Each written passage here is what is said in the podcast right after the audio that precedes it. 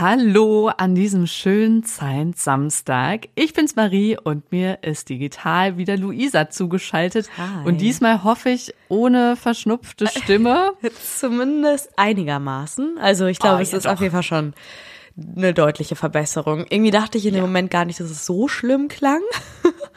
Aber dann habe ich es mir nochmal Ja. angehört, die Folge beim Schneiden und dachte so, oh Gott, das klingt schon sehr, sehr erkältet. Aber ja, ich habe die erste Herbsterkältung hinter mir und kann jetzt endlich diesen wunderschönen sonnigen Herbst genießen. Ist ja schon sehr nett, finde ich. Ja, es ist sehr nett. Und weißt du, wo es diese Woche besonders nett war? Und zwar an der Uni Göttingen. Da habe ich ja so Ah. erstes Community-Treffen Gute gemacht. Überleitung.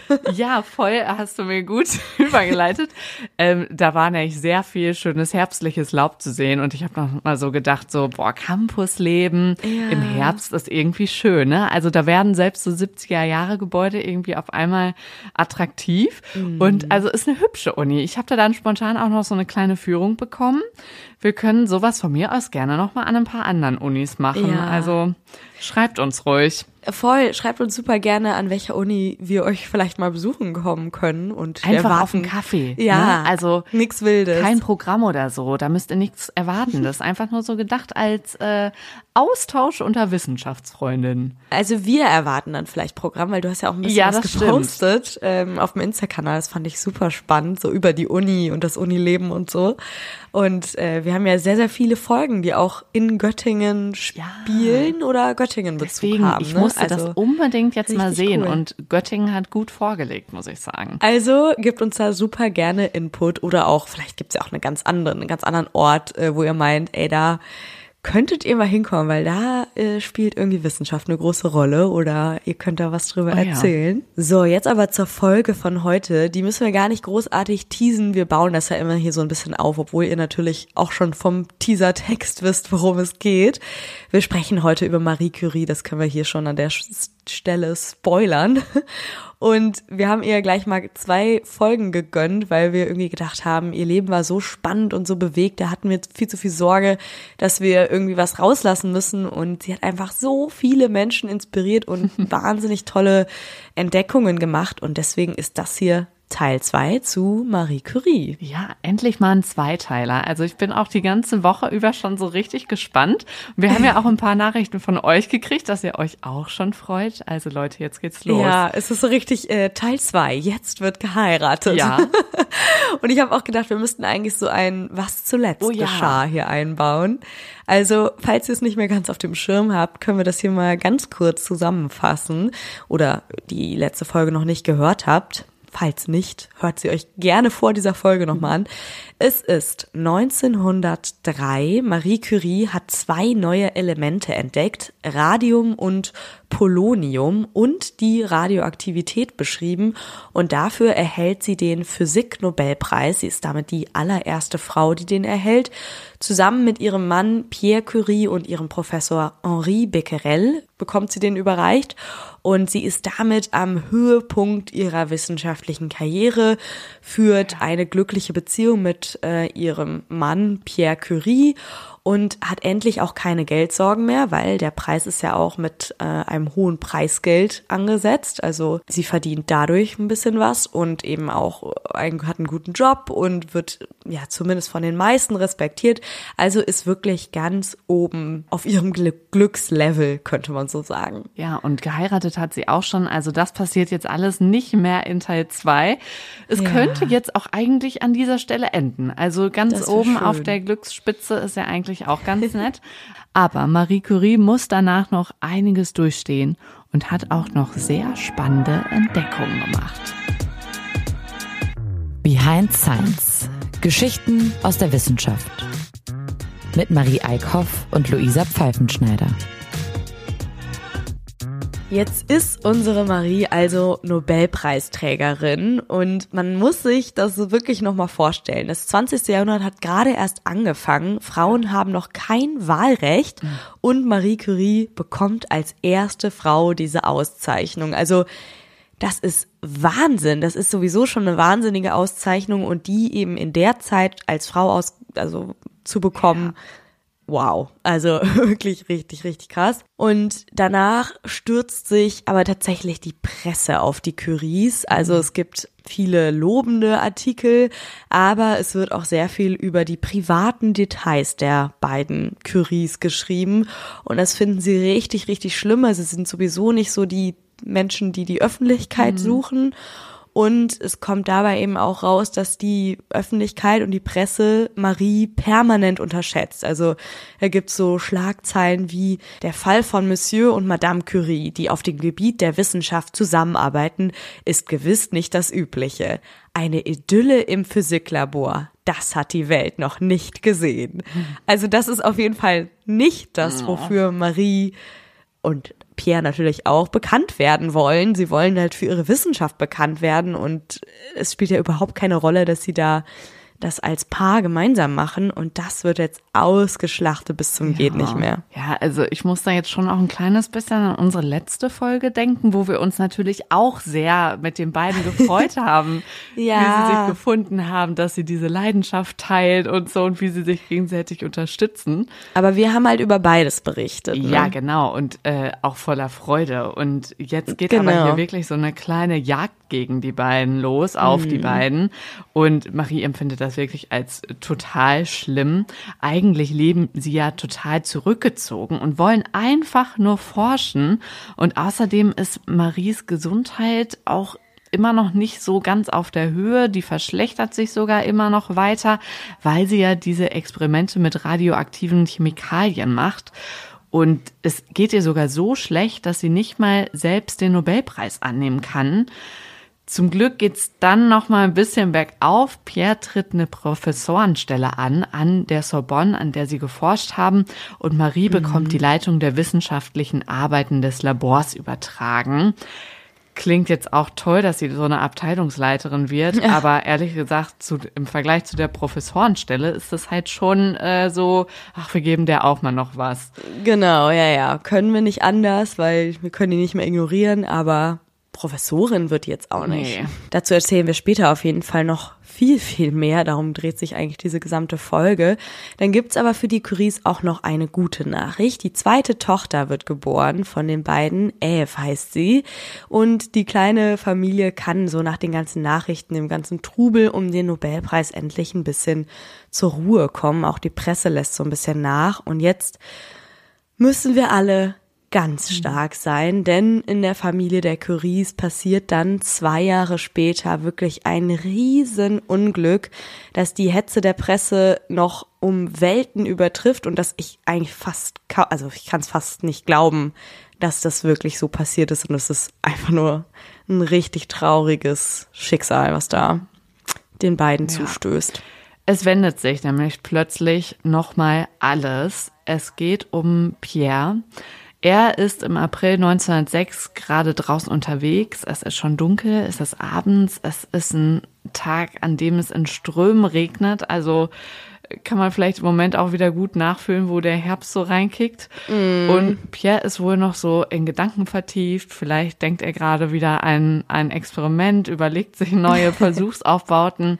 Auf jeden Fall übersieht er, dass da riesige Pferde auf dem Weg sind, die vor so einem Lastfuhrwerk gespannt sind. Und man kann nicht genau rekonstruieren, wie es passiert ist, aber dieses Fuhrwerk fährt los und er gerät unter die Räder und stirbt noch am Unfallort.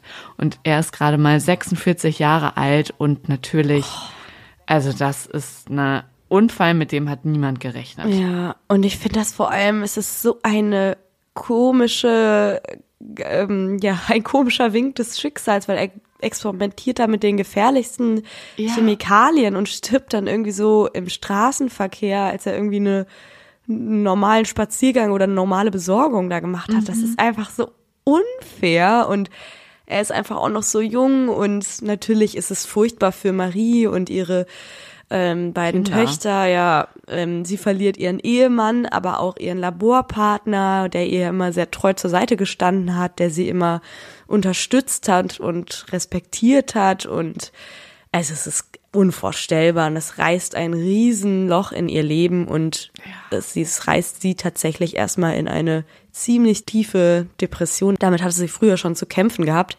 und ja, da stürzt sie jetzt erstmal richtig tief rein. Ja, ist ja total verständlich. Ich meine, sie sitzt da jetzt auch direkt mit zwei kleinen Kindern. Also die Elf mhm. ist ja vor zwei Jahren erst geboren und sie hat zum Glück ein bisschen Unterstützung von Piers Vater und seinem Bruder. Die springen dann häufiger mal ein für die Betreuung.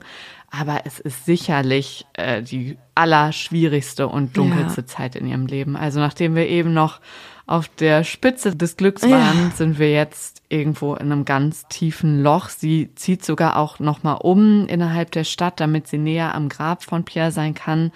Trauert sehr lange, sehr intensiv. Und immerhin geht's dann aber beruflich für sie weiter. Das ist vielleicht auch so das Einzige, was sie in dem Moment aus diesem Loch irgendwie rausziehen kann.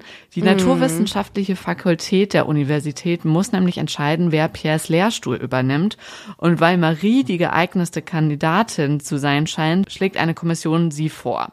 Das ist natürlich schön, aber auch gleichzeitig doppelt bitter, weil nur weil jetzt ihr Mann sterben musste, ist da jetzt dieser Platz frei. Also das ist auch wieder so ein so eine Wendung. Ah, man weiß nicht, ob man sie sich wünschen soll. Nein, man soll sie sich nicht wünschen. Nee. Nee, man kann nur hoffen, ja, ach, ich weiß nicht. Es ist einfach richtig perfide, ja. was das Schicksal da gemacht hat. Aber sie wird dann nicht für die Professur vorgeschlagen, also nicht für diesen Titel Professorin, sondern sie soll erstmal nur die Kursverantwortung und die Leitung des Labors übernehmen. Also da diese Leitung hatte sie ja schon vorher. Und sie soll jetzt quasi den mhm. Job machen, den Pierre gemacht hat, aber bekommt dieses Professorin nicht anerkannt. Und das finde ich auch schon wieder richtig krass. Ähm, der Lehrstuhl bleibt also erstmal unbesetzt, weil, ne, ich meine, sie ist halt eine Frau, muss man jetzt auch mal irgendwie verstehen, dass das, das nicht, geht. Und also so krass. Und 1906 hält sie dann ihre erste Vorlesung und da kommen richtig viele Menschen. Sie ist Aha. ja inzwischen eine Berühmtheit. Also eigentlich hat sie den Ruf weg, den man vielleicht auch bräuchte, um Professorin zu sein. Aber naja. Und damit ist sie dann die erste Frau, die an der Sorbonne lehrt. Also immerhin das ähm, wird ihr zugestanden. Und diese ordentliche Professur für Physik erhält sie dann erst zwei Jahre später. Immerhin. Also sie ist damit sozusagen die erste mhm. Professorin, die überhaupt an der Sorbonne lehrt äh, im Fach Physik und kann sich sozusagen dann doch dieses, diese Auszeichnung oder ja, dieses Amt hat sie dann sozusagen so für sich, aber es ist halt traurig, dass es zwei Jahre gedauert hat. Ja, und dass es auch nur passiert ist, weil eben ihr Mann gestorben ist. Aber es ist schon natürlich auch wieder Wahnsinn, dass sie die erste ist, ne? Also ja. die erste, die da jetzt als Professorin lehrt. Mhm. Und sie zieht auch ihre Forschung total durch. Sie lässt sich nicht unterkriegen, stürzt sich in ihre Arbeit und in die Forschung. Und ihr nächstes Ziel ist jetzt, einen internationalen Standard für Radium zu schaffen. Das war ja das Element, was sie entdeckt hatte. Und so Standards gibt es ja für alles. Also mal angefangen beim Meter. Es wurde irgendwann mal festgelegt, wie mhm. lang genau ein Meter ist und wie schwer zum Beispiel ein Kilo ist. Und sowas soll es jetzt auch für Radium geben. Es braucht vergleichbare Messwerte. Und das ist vor allem wichtig, weil Radium immer häufiger in der Medizin eingesetzt wird. Mm, das spielt ja auch heute noch eine Riesenrolle, also bei der Behandlung von Tumoren. Und da hat man damals eben auch schon sehr viel mit rumexperimentiert. Mhm. Und äh, um das Ganze sozusagen zu vereinheitlichen, wird die internationale Radium-Standardkommission gebildet, die wirklich so aus den klügsten Köpfen der Physik besteht. Zum Beispiel Otto Hahn, Ernest Rutherford und natürlich Marie Curie. Also Namen, die man vielleicht schon mal gehört hat. Und diese Kommission legt jetzt fest, dass die Maßeinheit für die Aktivität von Radium Curie genannt werden soll. Mhm. Und das finde ich irgendwie besonders schön, weil es natürlich nicht nur an Marie Curie, sondern auch an Pierre Curie erinnert und den Stimmt. für immer da ein Denkmal geschaffen hat. Und Marie Curie wird beauftragt mit der Herstellung einer 20 Milligramm schweren Radiumprobe aus kristallwasserfreiem Radiumchlorid. Die soll dann sozusagen als Standard gelten, also so das Maß so rein äh, und so muss diese Radiumprobe aussehen. Und ein Jahr später ist diese Radiumprobe dann fertig und wird im Internationalen Büro für Maß und Gewicht ausgestellt. Also sie hat da einen großen Beitrag geleistet, um eben das Ganze nochmal äh, in so einen Standard zu überführen. Und echt cool, dass das dann ihren Namen trägt. Ja, das ist richtig schön. Also damit wird sie dann auch direkt verewigt, ihr Mann mit. Aber eben voll schade, dass er das nicht mehr selber erleben ja. kann. Was jetzt noch fehlt, ist die Aufnahme in die berühmte französische Akademie der Wissenschaften. Darin gab es damals aber nur eine begrenzte Anzahl an Plätzen und es konnten nur dann neue Mitglieder aufgenommen werden, wenn Erstmitglieder austreten oder sterben. Und das ist 1910 passiert. Da stirbt ein Wissenschaftler aus dieser Akademie und jetzt werden Stimmen laut, uh, Marie, die treten so an sie heran bewerb du dich doch einfach um mhm. diesen Platz. Und das tut sie dann auch. Bisher sind wieder nur Männer in dieser mhm. Akademie und viele wollen auch, dass das bitteschön so bleibt. Marie hat genau einen Konkurrenten für diesen Platz in der Akademie und gegen den tritt sie jetzt an. Wochenlang drehen sich die Nachrichten nur um dieses Thema. Alle sind in Aufruhr, super gespannt, was jetzt diese Abstimmung ergibt. Und dann verliert Marie aber mit einem ganz knappen Ergebnis. 28 zu 30 Stimmen, das heißt, zwei Stimmen haben darüber entschieden, ja. dass in der französischen Akademie der Wissenschaft nicht Marie Curie aufgenommen werden kann, keine Frau. Das ist wieder so ein Downer. Es ist mhm. so, so bitter und man konnte sich da wohl wirklich an einer Hand zusammenzählen, dass es nur so ausgefallen ist, weil sie eine Frau ist. Also dass ein Mann mit den Fähigkeiten und mit den Erkenntnissen und mit der Auszeichnung, also bitte, sie hat einen ja. Nobelpreis, ähm, da auf jeden Fall aufgenommen worden wäre. Und ja, erst, das, das finde ich das Krasseste, Erst 51 Jahre später wird die Hammer. erste Frau in die Akademie gewählt. Das ist der Wahnsinn. Also, die haben sich da richtig schwer mitgetan. Ich finde, das ja. klingt aber auch alles so altbacken, diese Akademie. Es gab halt keine passenden. Ja, nee, genau, stimmt, klar. Also, ja. da kann man sich dann ja auch nicht gegen wehren, ne? Naja. Jedenfalls, ähm, was da irgendwie wieder eine ganz, ganz witzige ähm, Wendung des Schicksals ist, ähm, die Frau, die da aufgenommen wird, ist Marguerite Perret, die entdeckt das Frankium. Es ist also ein weiteres radioaktives Element. Also ja. da kommt Marie zumindest so mit ihren Ideen doch noch in die Akademie rein. Aber naja, sie wird sich jedenfalls nie wieder um einen Platz in irgendeiner Akademie bewerben, weil ihr das wirklich so, als hat sie richtig gefrustet und ihr richtig nochmal gezeigt, wie auch, auch gar nicht nötig eigentlich. Ne? Nee, so. hat sie nicht, wollte sie ja eigentlich auch gar nicht. Es wurde ihr halt so nahegelegt. Irgendwie ja. so, das muss, ist doch jetzt der nächste Schritt. Aber es hat ihr wirklich nochmal gezeigt, wie Männer dominiert diese Wissenschaftswelt und vielleicht auch Welt ist und sie will eben nicht zu so einem Männerverein gehören.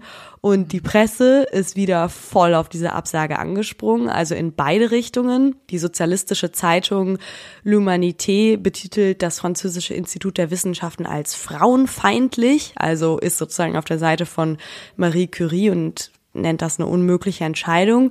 Aber die, zum Beispiel die Zeitung Le Figaro, die so mehr im rechten Spektrum unterwegs ist, die sagt oder schrieb dann damals, man solle nicht versuchen, die Frau dem Manne gleich zu machen. Sympathisch, ne? Vor allem war das ja gar nicht das mhm. Ziel. Also niemand wollte ja hier irgendwie Geschlechter gleich machen. Es geht ja um, um reine Nein. Wissenschaft und darum, die wichtigsten Köpfe da irgendwie zu vereinen, die die Welt voranbringen können. Ne? Es ist oh, unglaublich geht sofort weiter. Nur kurz Werbung. Was genau jetzt kommt, ist für uns auch eine Überraschung. Werbung Ende. Also wieder schon so ein richtiger mhm. Schlag ins Gesicht für Marie. Und leider lässt auch der nächste nicht lange auf sich warten. Wobei, da geht es so ein bisschen in eine andere Richtung. Aber eigentlich geht es auch wieder darum, wie Frauen in der Öffentlichkeit wahrgenommen werden. Es wird jetzt ein bisschen intimer. Marie also könnte man meinen, dass es eigentlich eine private, intime Sache ist, aber ihr werdet gleich sehen, wurde da rausgeholt bleibt nicht so. aus dem intimen Schlafzimmer. Ja. Also, Marie beginnt eine Affäre, und zwar mit Paul Langevin. Er war ein Schüler von Pierre und auch die Familien, die waren schon befreundet, haben immer mal so zusammen auch Sommerurlaub verbracht. Und so kommt es, dass so zwischen ihm und Marie sich eine Liebesbeziehung entwickelt. Alles natürlich sehr geheim. also Marie hatte ja schon Bekanntschaft gemacht mit der Presse, deswegen, und er war ja auch in einer Beziehung, hatte Familie, deswegen haben sie das erstmal geheim gehalten. Mhm. Sie mieten sich eine Wohnung, wo sie sich heimlich treffen können und bewahren dort auch so alle Briefe aus, die sie sich gegenseitig geschickt haben. Das war so ihr Safe Space. Natürlich alles, ähm, müssen wir jetzt moralisch gar nicht drüber sprechen, nicht so schön für die Frau von Paul, ja. aber trotzdem, wir wollen ja jetzt nichts hier verurteilen. Ähm, das ist auf jeden Fall nichts, was der Öffentlichkeit vorgeführt werden sollte oder die zwei sollten deshalb nicht der Öffentlichkeit vorgeführt werden. Aber genau das ist wieder passiert. Ja, das finde ich auch ganz schrecklich. Und es ist wirklich so, wenn man das liest, was da genau durch die Presse gegangen ist, gefühlt hat die Presse nur darauf gewartet oder die Gesellschaft, oh. was Marie äh, als Fehler begehen wird, um das komplett zu zerreißen, weil sie wahrscheinlich der Gesellschaft und Presse ein Dorn im Auge war. So eine Frau, die halt da irgendwie alle ah, ja. Rekorde bricht und alles schafft, was vorher Frauen noch nie geschafft haben und ja, vielleicht auch irgendwie besser ist als viele Männer. Das war denen ein Dorn im Auge. Und ja, obwohl das intime Privatleben natürlich die Presse überhaupt nichts angeht, wird das komplett zerrissen. Pauls Frau ist da auch nicht ganz unbeteiligt. Sie ist natürlich verletzt, total verständlich. Du hast ja auch schon gesagt, ne, moralisch müssen wir das hier gar nicht besprechen. Wir sind hier kein Beziehungspodcast. Aber ähm, sie droht jetzt jedenfalls Marie mit Mord. Das ist natürlich schon auch richtig krass.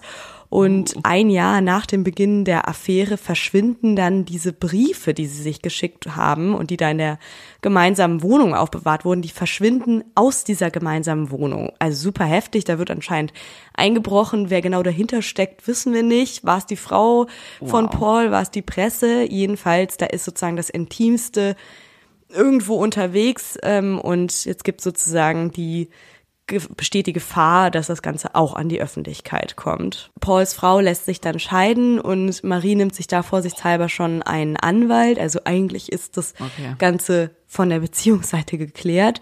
Aber Marie fürchtet eben, dass diese Briefe veröffentlicht werden. Und was besonders bitter ist, in dieser Zeit, mhm. als sie da mhm. so wirklich komplett einmal durch die Presse gejagt. gejagt wird, findet eine super wichtige internationale Physikkonferenz zum allerersten Mal statt, wo zum Beispiel auch Albert Einstein und Max Planck kommen, also wirklich die Big Names. Die heißt mhm. Solvay-Konferenz und auch Marie Curie und dieser Paul Langevin sind dort. Also es ist was total Historisches. Es ist eine internationale Konferenz, wo so eine physikalische Frage äh, diskutiert wird. Und diese mhm. Konferenz gibt es übrigens immer noch. Da wird dann immer das wichtigste Thema der Physik besprochen. Zum Beispiel war Robert Oppenheimer 1964 Aha. auch schon mal Vorsitzender.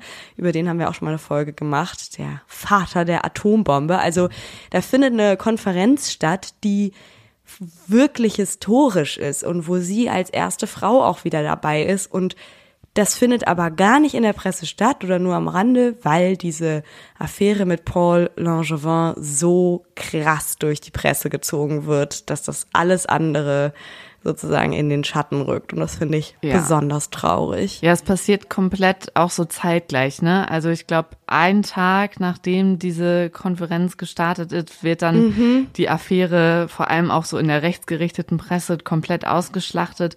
Und die hätten da ja so eine schöne Schlagzeile rausmachen können, ne? Irgendwie so.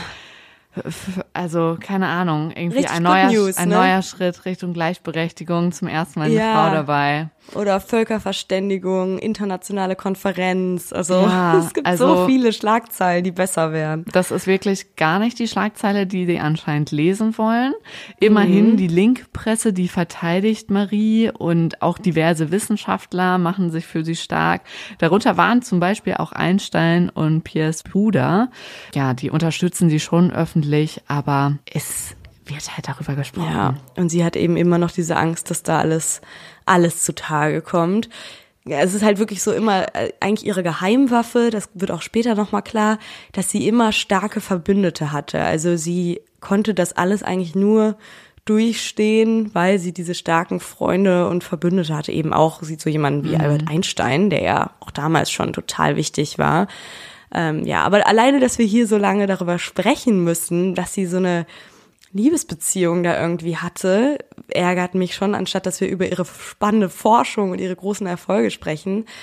Aber ja. wir haben uns ja entschieden, dass es hier drin sein muss, weil es ist ja auch Teil des Problems, dass Frauen eben oft nicht nur als Wissenschaftlerin oder meinetwegen Politikerin oder was auch immer angesehen werden, sondern sie müssen darüber hinaus auch noch super viele Ansprüche erfüllen. Also mhm. Also keine Ahnung, ob irgendwie Albert Einstein mal mit irgendwem eine Affäre hatte oder ja. auch dieser Paul Langevin, den hat das nicht so krass getroffen wie eben Marie Curie. Und das ist, das finde ich besonders krass, weil die Kritik geht eben gegen Marie, obwohl sie ja eigentlich Witwe ist, also eigentlich ja auf dem Single-Markt wieder ist. Ja. Und Paul ist ja der, der seine Frau betrügt, aber ah. es wird Marie durch die Presse gezogen. Also es regt mich besonders auf. Ähm, und dann kommen so richtige Klopper in der Zeitung. Also es erscheint so eine Artikelserie, also wirklich das wird eine oh wie so eine Gossip-Serie über ähm, diese Affäre mit dem Titel Pour une mère, also für eine Mutter. Es wird sozusagen so an ihre Mutterrolle appelliert und also das nochmal zum Thema, ne? Frauen müssen irgendwie alles sein. Das ist so krass, weil was hat denn ihre Mutterrolle darin verloren? Und vor allem, wenn das Ganze über einen Mann veröffentlicht worden wäre, wäre, ja. glaube ich, da keine ja, Serie mhm. für einen Vater äh, veröffentlicht. Also da wäre es einfach irgendwie, wäre darüber berichtet worden, so. Aber da muss das wieder auf so ein persönliches Level gehievt werden. Oh, ich, also ich könnte mich da wirklich Stunden drüber aufregen. Ja, und auf jeden Fall wird sie in dieser Artikelserie wirklich täglich angegriffen oder fast täglich. Und es ist ja einfach nur schrecklich. Sie will ja eigentlich nur forschen und Wissenschaft betreiben und da muss sie sich mit sowas rumplagen. Ja, und es wird dann auch noch schlimmer. Also es werden tatsächlich Briefe irgendwann veröffentlicht. Mhm. Also Maries größte Befürchtung wird wahr und sie wird auch als Emanze beschimpft dass sie irgendwie das französische Heim zerstöre. Also es geht hier irgendwie jetzt auf einmal um ganz äh, staatstragende Dinge. Und dann mm. wird auch noch so eine Seite aufgemacht, ah ja, und sie ist ja auch Polin. Also das wird dann auch auf einmal irgendwie ein ganz komisches Argument in dieser wie nennen wir das? Diskussion ist es ja nicht. Also. Ja, und, und vor allem vorher, als sie den Nobelpreis bekommen hat, hieß es dann, ne, der geht nach Frankreich, so, ne? Französin ja, genau, bekommt klar. den Nobelpreis. Aber sobald man sich da irgendwie einen Fehltritt erlaubt, naja, die Pole, ne? Ah. Boah, mhm. das ist so schlimm. Ja, und jetzt wird's noch so ein bisschen hier Wild West-mäßig. Also es kommen noch so, es wird, gibt richtige Schießduelle, weil äh, wie lösen Männer das zu der Zeit? Sie machen mhm. ein Schießduell. Es gibt eins zwischen ähm, Paul und einem Journalisten, Gustave Thierry heißt er. Und vor allem hatte Marie Curie ja von Anfang an gar kein Interesse an irgendeiner Art von Öffentlichkeit. Sie wollte einfach nur forschen und ging dann so im Shitstorm, ja, das ist vielleicht das richtige Wort, Shitstorm unter. Ja, ja. Dass sie das sich darauf natürlich gar nicht mehr konzentrieren konnte. Mhm. Diese Anfeindungen erreichen dann wirklich ihren Höhepunkt, als die Presse Maries zweiten Namen Salomea entdeckt und jetzt wird dann auch noch gemunkelt, ob Marie Curie vielleicht Jüdin ist. Also das ist dann Fake News, ja, die jetzt noch so ins Spiel kommt. Das ist so die Spitze des Eis Eisbergs. Mhm. Und es kann einem einfach wirklich nur leid tun, was sie da durchstehen musste. Also ja, letztlich ebbt diese Aufregung irgendwann ab. Wir müssen jetzt auch erstmal wieder abebben in unserer Puls. Ja, ich glaube auch. Wirklich ja, auf 180. Diese ja. affäre begleitet sie wirklich noch für den Rest ihres Lebens. Ja. Wir müssen jetzt, glaube ich, echt erstmal durchatmen. Ja. Weil wir uns echt so aufgeregt mal einen Schluck Wasser. also auch schon bei der Recherche dachte ich, es kann doch nicht wahr sein. Das ist so furchtbar. Und ich hoffe einfach, dass sie in der Zeit echt gute Verbündete hatte, die in diesen Stunden da zur Seite gestanden haben. Es ist einfach nur krass, was diese Frau durchstehen musste. Und das überschattet dann tatsächlich einen weiteren Meilenstein in der Geschichte. Nicht nur eben zum Beispiel diese wichtige Konferenz, die da stattgefunden hat. Nein, etwas ein bisschen Größeres passiert noch. Marie. Curie mhm. wird zum zweiten Mal für den Nobelpreis vorgeschlagen. Und zwar diesmal für den Chemie-Nobelpreis. Also mega. Wahnsinn, was da passiert. Und ich glaube, wir haben das in der letzten Folge nicht ganz klar erzählt. Deshalb hier nochmal äh, eins nach dem anderen. Den ersten Nobelpreis hat sie für die Entdeckung der Radioaktivität in Physik bekommen. Und den zweiten Nobelpreis für Chemie dann eben für die Entdeckung von Radium und Polonium und die Isolierung des Radiums. Also das, was wir in der letzten Folge sozusagen erklärt haben, wie es dazu kam, dafür wird sie jetzt dann hier ausgezeichnet. Und mit diesem zweiten Preis ist sie sozusagen die erste Person, die überhaupt jemals zwei Nobelpreise bekommen hat. Und auch heute gibt es nur eine weitere Person oder beziehungsweise die zwei Nobelpreise bekommen hat in zwei unterschiedlichen Fächern. Ah, ja. Genau. Und es gibt auch heute nur eine weitere Person, die das auch geschafft hat. Und das ist Linus Pauling. Und ja, sie war eben als Frau und dann in diesen Fächern und dann noch zwei Nobelpreise in unterschiedlichen Fächern. Also krasser geht's gar nicht.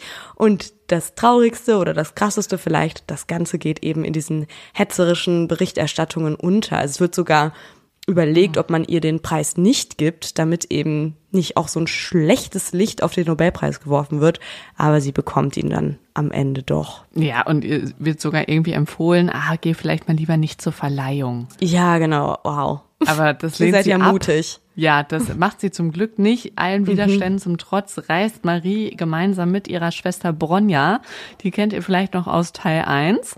ähm, die zwei hatten sich damals beim Studium geholfen, dass die beiden überhaupt so einen Studiumsweg gehen konnten. Und auch ihre Tochter, also Maries Tochter Irene, ist dabei bei dieser Nobelpreiszeremonie in Stockholm. Stockholm. Also sie reisen als drei Frauen an. Sehr und cool. dann bekommt Marie am 10. Dezember den Nobelpreis für Chemie.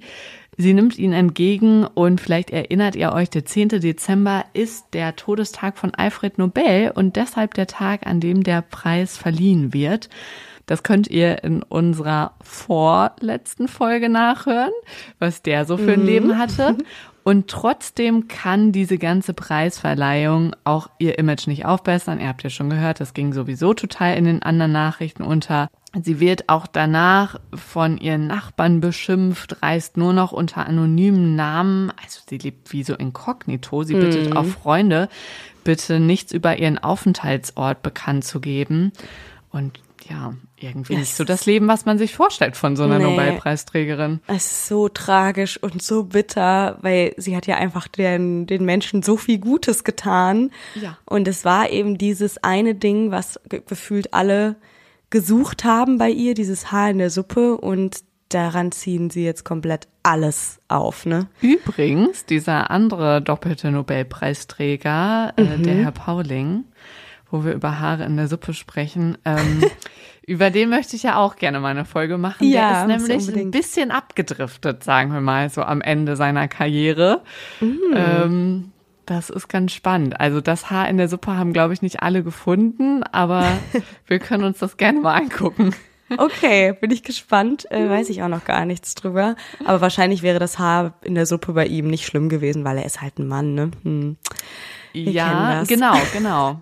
Das ja, es hat sich gut gehalten, sagen wir mal so. Okay, oha, das ist jetzt ein Teaser. Das müssen wir als eine der nächsten Folgen Ja. machen. Naja, jedenfalls diese Frau, die hier am Ende wirklich, oder die jetzt hier wirklich alle Rekorde bricht, alle Erwartungen übertrifft, ähm, wird am Ende dann wegen einer blöden Affäre komplett in der Presse und in der Gesellschaft äh, fertig gemacht. Es ist super, super traurig und ähm, es ist sehr gut, dass sie heute eben als die Frau beachtet wird, die sie wirklich war und für das, was sie geleistet hat. Und leider kommt da noch was dazu. Ähm, am Anfang haben wir es schon gesagt, ihr Gesundheitszustand verschlechtert sich neben dieser wirklich sehr, sehr schlechten Lage in, ja, um sie und um ihre Person. Damit hat sie eben auch noch zu kämpfen. Ja, und wir haben es ja gerade schon gesagt, was ihr eben immer geholfen hat, waren enge Verbündete und vor allem auch Frauen als Verbündete. Zum Beispiel Hertha Marks Arton, das ist eine Mathematikerin und Elektroingenieurin, mit der freundet sie sich an. Das wird eine sehr, sehr wichtige Freundin für sie, die sich auch vergeblich um die Aufnahme bei der Royal Society bemüht hat. Also das schweißt die beiden Ah. Frauen zusammen. Und ja, in geteiltem Leid werden sie dann enge Freundinnen. Das finde ich irgendwie eine ganz schöne Geschichte. Es ist ja oft so, dass so in der Krise dann die tiefen Freundschaften entstehen, ne? Und vor allem halt zu Frauen. Ja, das wird auf jeden Fall auch noch Marie gut unterstützen. Sie kann auch äh, immer mal wieder in den Phasen, wo es ihr dann besser geht, weiter forschen. Das macht sie immer. Sobald es ihr besser geht, forscht sie weiter an den Eigenschaften der Radiumstrahlung. Vor allem interessiert sie, wie die sich bei tiefen Temperaturen verhält. Allerdings veröffentlicht sie ihre Ergebnisse nicht mehr bei der Wissenschaftlichen Akademie. Von der hat sie ja natürlich äh, verständlicherweise die Nase voll. Mhm. Und dann kommt, ähm, wir gehen ja auch äh, in der politischen Geschichte weiter, der Erste Weltkrieg. Und Marie baut den ersten Röntgenwagen mit einem mobilen Röntgengerät, der direkt zu den Verwundeten gebracht werden kann.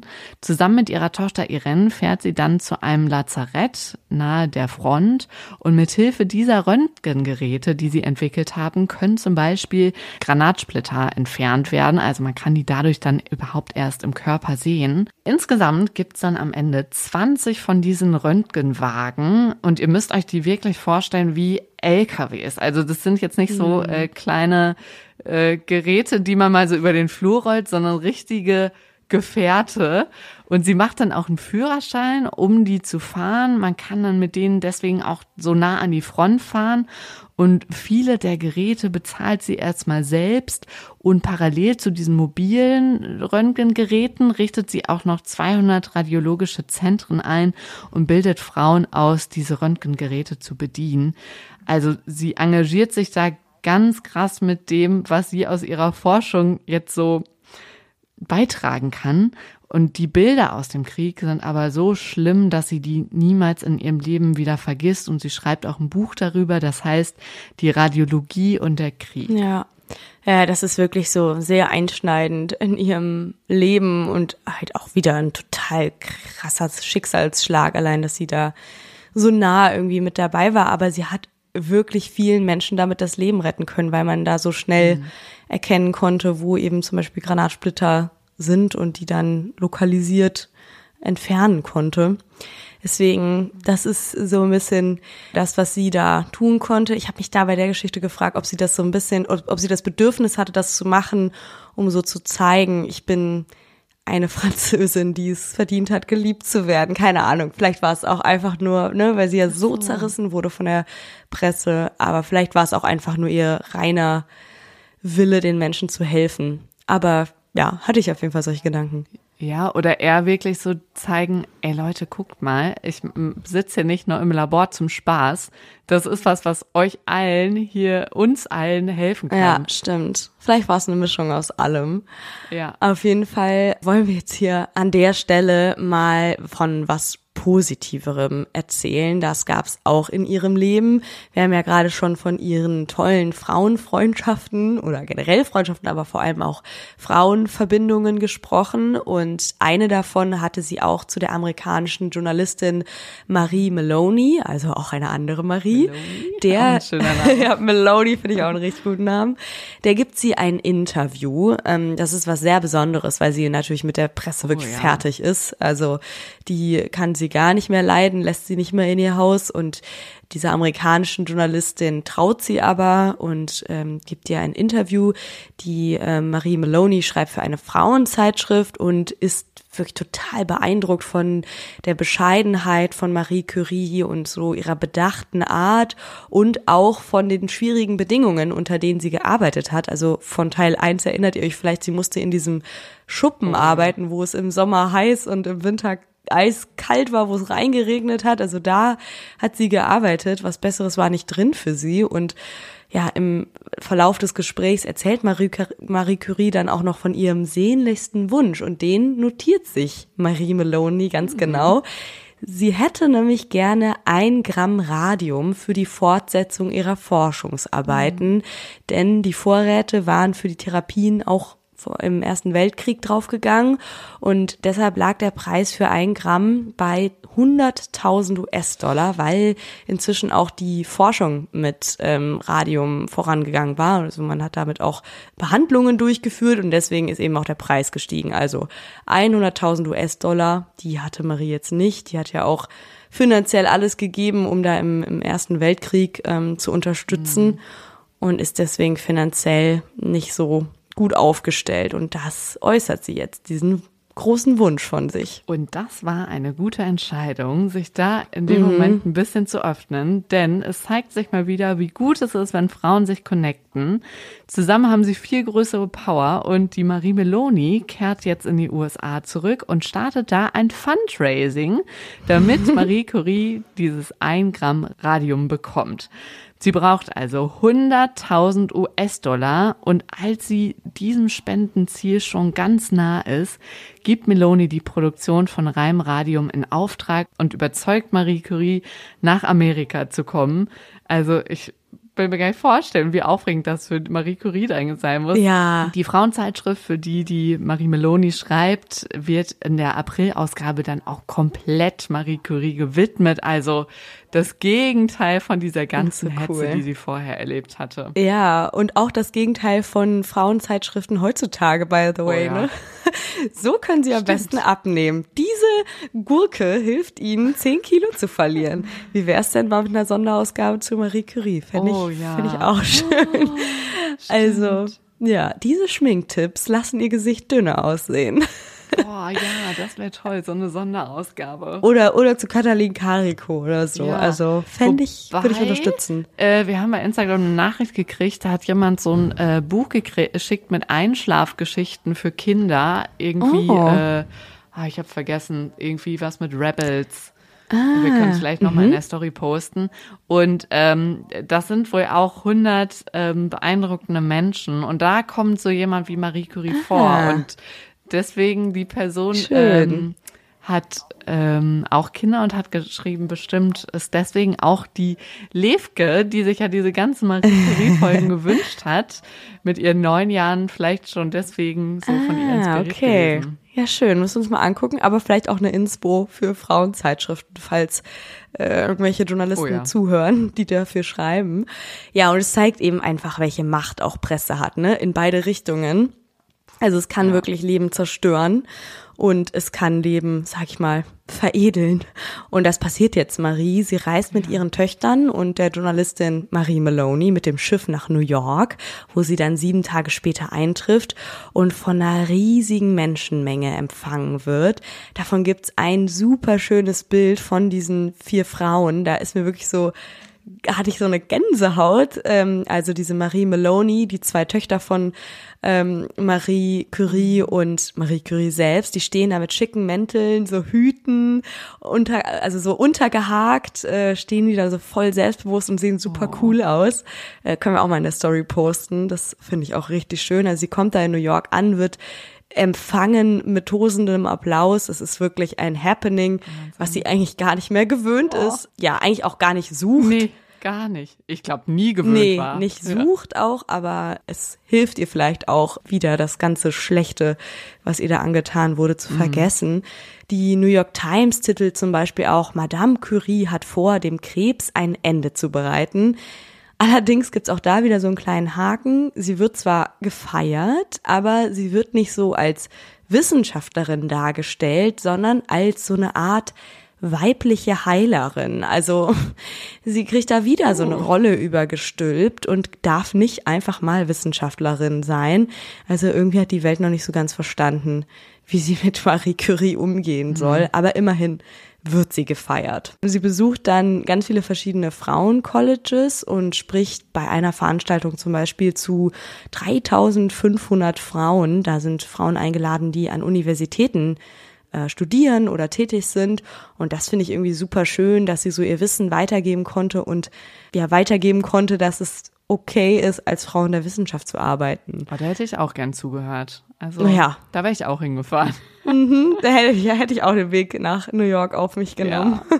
Und was dann aber natürlich das Highlight ist und keine Ahnung, ob sie wirklich damit gerechnet hat, als sie da hingefahren ist, sie bekommt mhm. tatsächlich dieses Gramm reines Radium übergeben und zwar vom amerikanischen Präsidenten Hardig höchstpersönlich im Weißen Haus.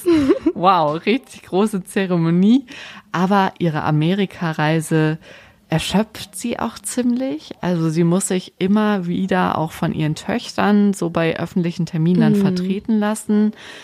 weil diese lange Arbeit mit dem Radium ihr doch sehr zugesetzt hat.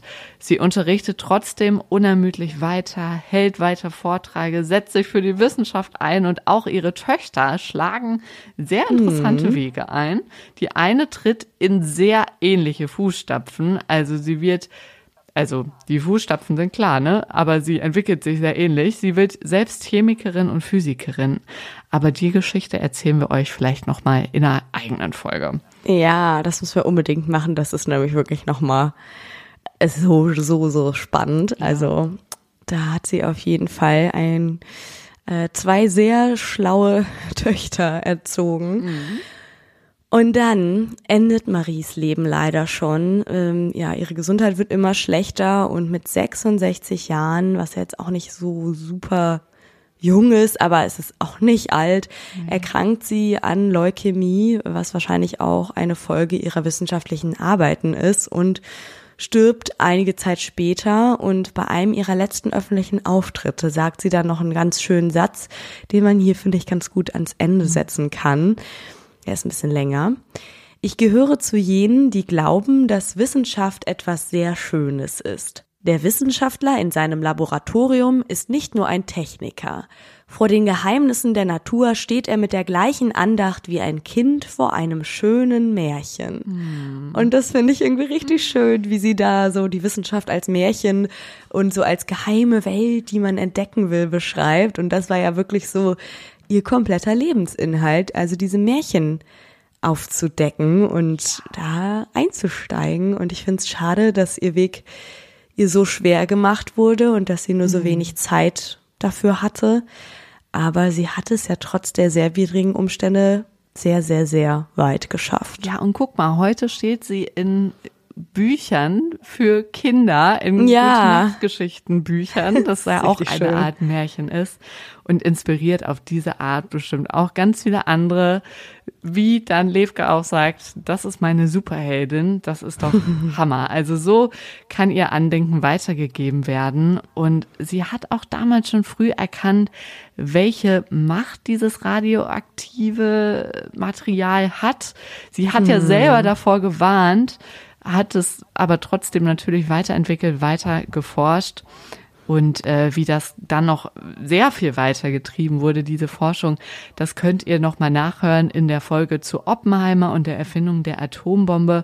Und auch vielleicht ähm, nochmal in einem Interview mit Ethiker Armin Grunwald. Da geht's es nochmal so darum, wie weit sollte man eigentlich dazu forschen? Hört euch das gerne nochmal an. Mm, das finde ich auch ganz spannend. Da haben wir jetzt noch gar nicht so viel drüber gesagt, so, ne, dass sie da schon sehr weit im Voraus eigentlich wusste, so oh Gott, wenn das in den falschen Händen landet, dann kann das wirklich gefährlich sein.